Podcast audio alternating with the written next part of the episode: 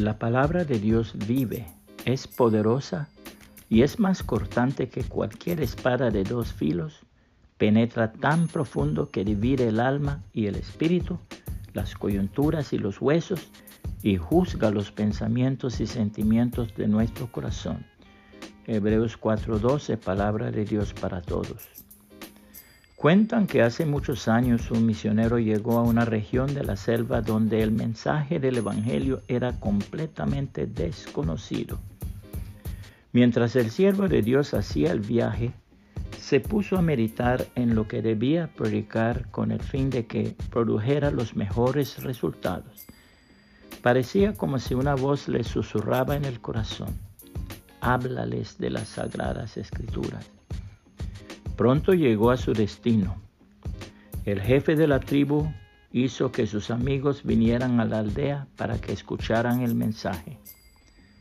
Con la ayuda de un intérprete, el misionero leyó el primer capítulo de la carta a los romanos, donde se encuentra una descripción del corazón humano. A medida que el jefe de la tribu escuchaba, se observaba en él cierta inquietud. De repente esgrimió su espada, dio un paso hacia adelante y gritó, ¡Basta ya! ¡Cállese! El misionero quiso saber la razón de ese cambio tan brusco y le preguntó por qué le mandaba callar. Es que usted está sacando a la luz mi vida secreta, le respondió el jefe. La palabra de Dios declara lo siguiente porque la ira de Dios se revela desde el cielo contra toda impiedad e injusticia de los hombres que detienen con injusticia la verdad. Porque lo que de Dios se conoce les es manifiesto, pues Dios se lo manifestó.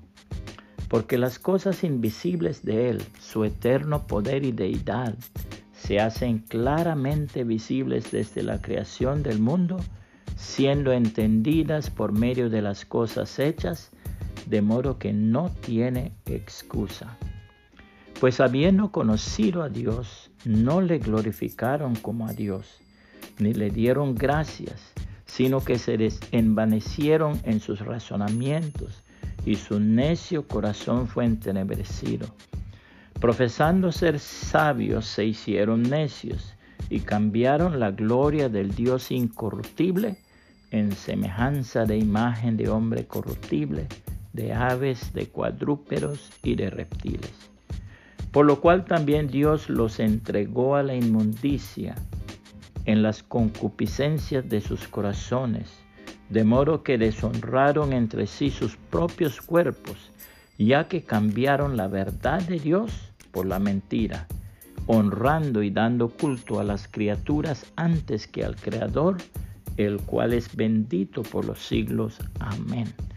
Romanos 1, 18 al 25, Reina Valera 1960. Puede compartir este mensaje y que el Señor Jesucristo le bendiga y le guarde.